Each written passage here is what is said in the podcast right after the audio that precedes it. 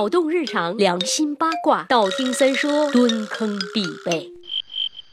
今儿心情好，我要讲一个老段子，听过的人嘘，不要打岔，兴许还有没听过的呢，是不是？话说有一天呀，一个德国人、一个美国人和李老板一起到森林里去探险，后来就迷路了，遇到了一帮食人族，然后这个食人族的族长就说：“不吃你们也可以呀，但是要给你们布置一个任务，到森林里去寻找自己喜欢的水果，要十个。这个多简单呢！仨人立刻就开始行动了。一会儿，德国人第一个回来了，他找了十根香蕉。这时族长说：“你要把它们全塞到。”菊花里去，不准哭也不准笑哟。当德国人塞到第七根的时候，他哭了，于是德国人就被活活的打死了。第二个回来的是美国人，他找了十颗葡萄，结果塞到第十颗的时候，他笑了，然后也被活活的打死了。之后，这个美国人到了上帝那里，上帝问他：“这个十颗葡萄粒也还是很容易的嘛，你怎么塞着塞着就笑了呢？”这个美国人笑着回答说：“咿呀咿呀咿呀咿呀，因为我看见李老板带了十个榴莲回来，好吧。”不管你乐没乐，三爷今天要说的就是一代水果之王，长相极具艺术范儿的大榴莲。号称水果之王的它，可真是一个奇葩的水果呀！有的人赞美这种水果是滑似奶糕，唇齿留香，垂涎欲滴，爱之如命；有的人却感觉此物是臭如猫屎，不堪入鼻，绕道而行。可以说，一提到榴莲，大家一定会想起它那黯然销魂、天上地下绝无仅有的味道。对于这个味道，为什么会有人爱之如命，有的人恨之入骨呢？之前呀，德国一家食品化学研究中心的科学家们就已经在研究榴莲恶臭形成的原因了。他们用质谱仪和气象色谱仪，呃，就是很高端、很牛逼的机器啦，分解泰国榴莲提取物后，检测到五十种离散化合物。后来呢，我们国家西北师范大学生命科学学院的科学家们又一次把榴莲搬进了实验室，用了更加牛逼的机器和手段，在榴莲果肉里检测到了一百二十多种化合物。但不管是哪一个国家出具的哪一个研究，到最后都得出这样一个结论：没有一种。单一的化合物是能够直接和榴莲的奇异气味相匹配的，也就是说，榴莲的气味不是一种化合物在起作用，而是多种化合物的大杂烩。好吧，通俗一点说，其实就是榴莲牌的农家一锅出。具体含有什么样的成分，这里就不说了哈。哎，什么